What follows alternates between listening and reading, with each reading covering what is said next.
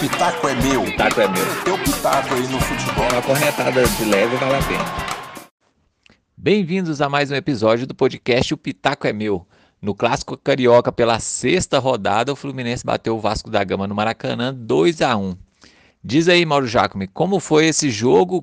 Fluminense vai subindo na tabela e o Odair Helman vai conquistando aos poucos a torcida tricolor.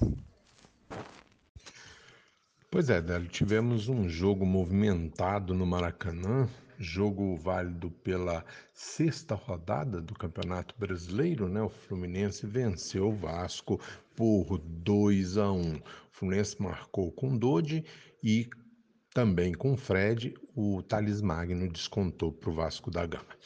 O Fluminense começou o jogo logo praticamente vencendo por 1 a 0, um gol logo aos 3 minutos, numa pancada de fora da área do Dodge, a bola bateu na trave, Fernando Miguel não teve a menor oportunidade.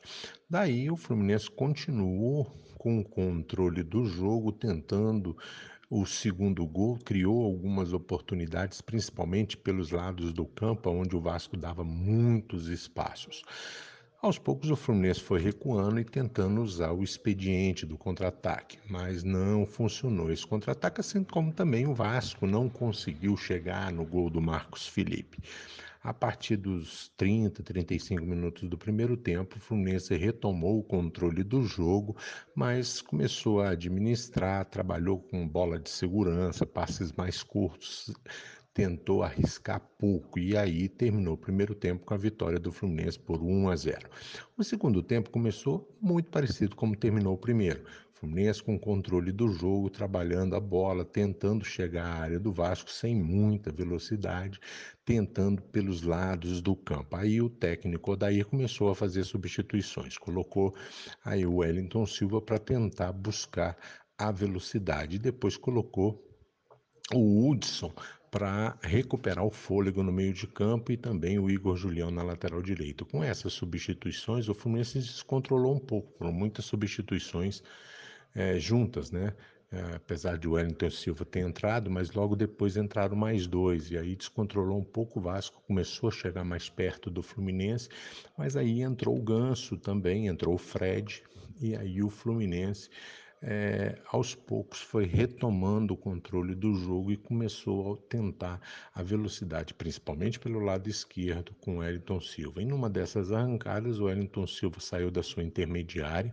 Quando chegou na intermediária do Vasco da Gama, viu o Ganso que acompanhava a jogada, rolou para o Ganso que de primeira tocou para o Fred, que meteu um balaço de fora da área, fazendo o Fluminense 2 a 0. Parecia que o jogo estava é, Parecia que o Fluminense tinha liquidado a fatura, mas logo em seguida, num chute cruzado o, do Bruno César, o Marcos Felipe, goleiro tricolor, soltou para o lado Thales Magno, que vinha é, na corrida. Igor Julião bobeou na marcação, Thales Magno diminuiu, fazendo 2 a 1 um. Parecia que o Vasco ia para pressão tentar, faltava aí uns 5, 6 minutos para terminar o jogo, tentar o empate, mas o Thales Magno, depois de uma falta do Igor Julião, perdeu a cabeça, deu um soco no Igor Julião.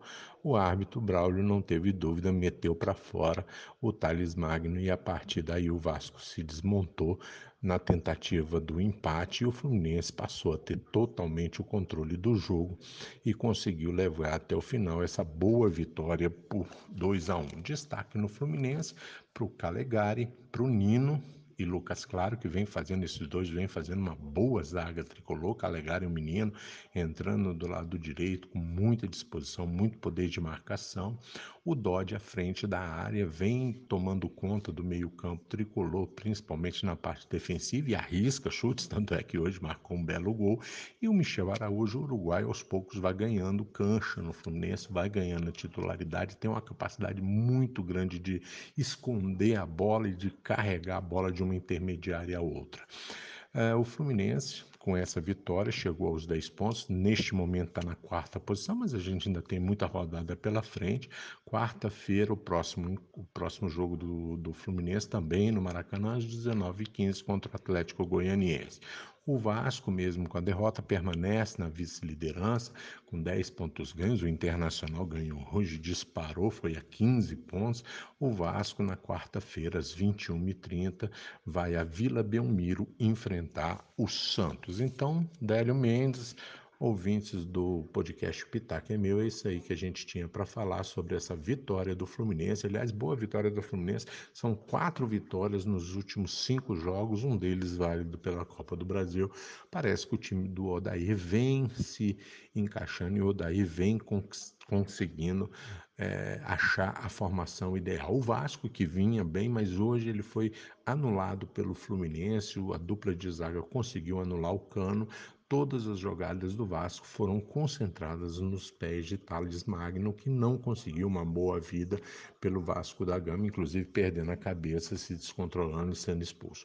Então era isso aí que a gente tinha para falar e depois a gente volta para falar mais de futebol no podcast do Pitaco é Meu. Se o Pitaco é meu, Pitaco é meu. teu Pitaco aí no futebol. Uma corretada de leve vale a pena.